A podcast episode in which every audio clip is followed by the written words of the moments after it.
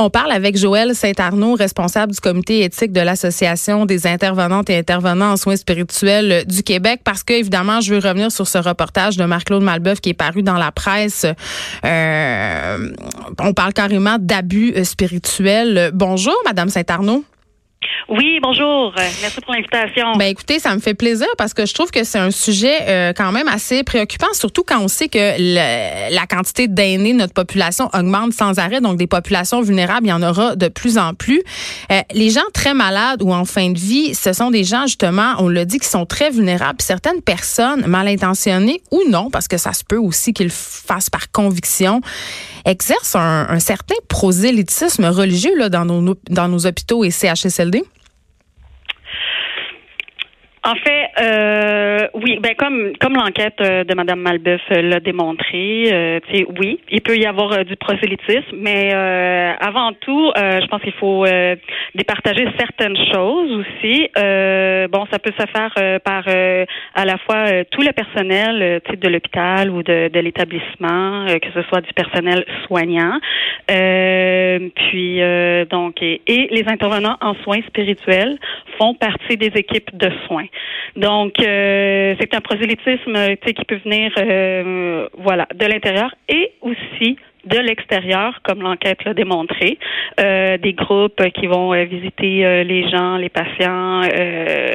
bon, parce que bon, comme on sait, les chambres de patients et ailleurs dans les CHSLD sont accessibles. Donc voilà.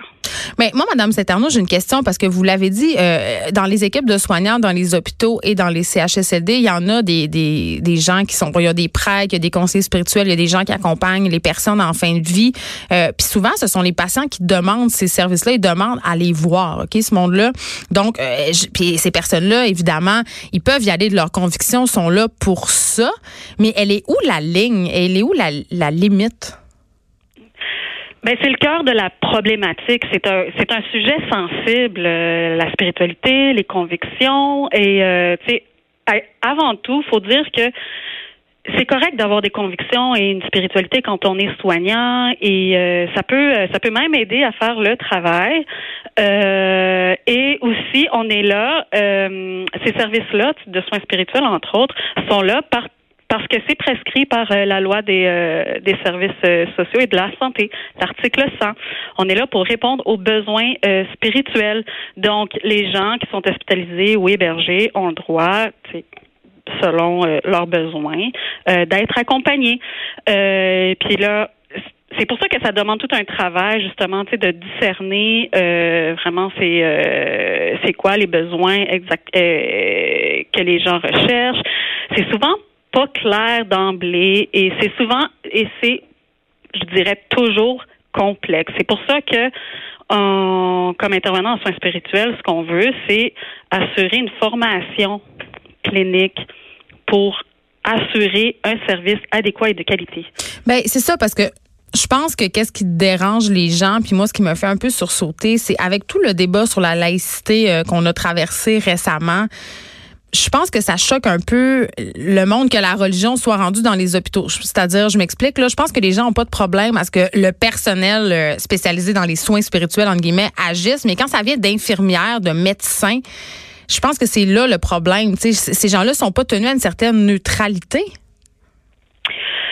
Oui, mais comme euh, il y a eu un article euh, ce matin euh, dans, apparu dans la presse justement, la mère de Sébastien, tu sais, qui qui témoigne que son fils a a vécu une forme d'abus spirituel justement, tu sais, d'une d'une préposée préposée aux bénéficiaires, tu sais, qui donc ça, c'est difficile pour moi d'y répondre vraiment. Il faudrait demander à la ministre ou euh, aux organisations euh, non plus. On, est très petit, hein. On est une, euh, on est vraiment une petite minorité de professionnels, donc non plus, on n'est pas tenu à savoir, tu sais, tout ce qui se passe dans les vous êtes Je comprends, mais vous êtes une spécialiste de l'éthique, là. Je veux dire, d'un point de vue éthique il y a quand même un problème. Est-ce qu'un, en tout cas, moi j'en ai un. Là. Est-ce qu'un médecin, une infirmière, un préposé aux bénéficiaires y aille de ses propres convictions On se le rappelle, c'est pas un prêtre qui est appelé, c'est pas un conseiller spirituel. Là. C'est une infirmière, c'est un soignant. Il me semble qu'il y a un certain devoir de, de retenue. Là. Oui, oui, évidemment. Puis c'est ça. Mais eux, ils ont leur code de conduite, ils ont leur code de, de déontologie. Nous, ce qu'on a au sein de l'association, c'est un code d'éthique pour les intervenants en soins spirituels. Donc, tu sais, c'est deux choses différentes. Euh, vraiment, là, je pense que, tu sais, moi-même, j'en suis bouche bée, puis, tu sais, j'ai été moi-même témoin, tu sais, des fois, de conversations qui vont trop loin.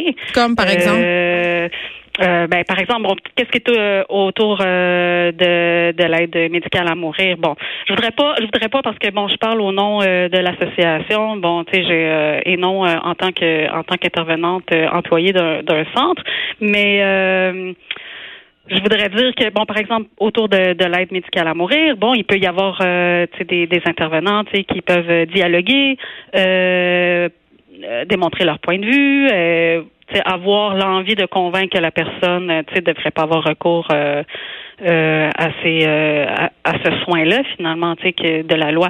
mais je pense que l'article de cette fin de semaine le relate amplement. Je pense que tu sais, j'invite les gens à le relire. Madame Malbeuf a fait un très beau travail justement, tu sais donc, euh, je pense que ça m'en dit déjà beaucoup. Parce que moi, euh, tu sais, quand je lis, parce que, tu sais, abus spirituel, je me disais, bon, comment tu fais pour abuser spirituellement des gens?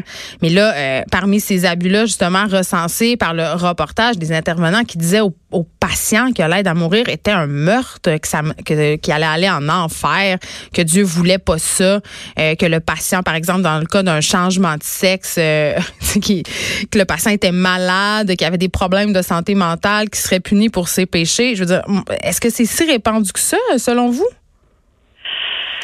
Euh, ben, c'est difficile de parler en mon nom personnel. Nous, ce qu'on a fait, dans le cadre de l'enquête, c'est de rapporter ce qui nous est venu à l'association, puis entre autres, bon, comme euh, comme responsable euh, éthique, ce qu'on ce qu'on a ce qu'on a reçu, mais de la part des intervenants en soins spirituels qui ont été témoins, bon, de ce qui a été entre autres relaté dans, dans mm-hmm. l'article.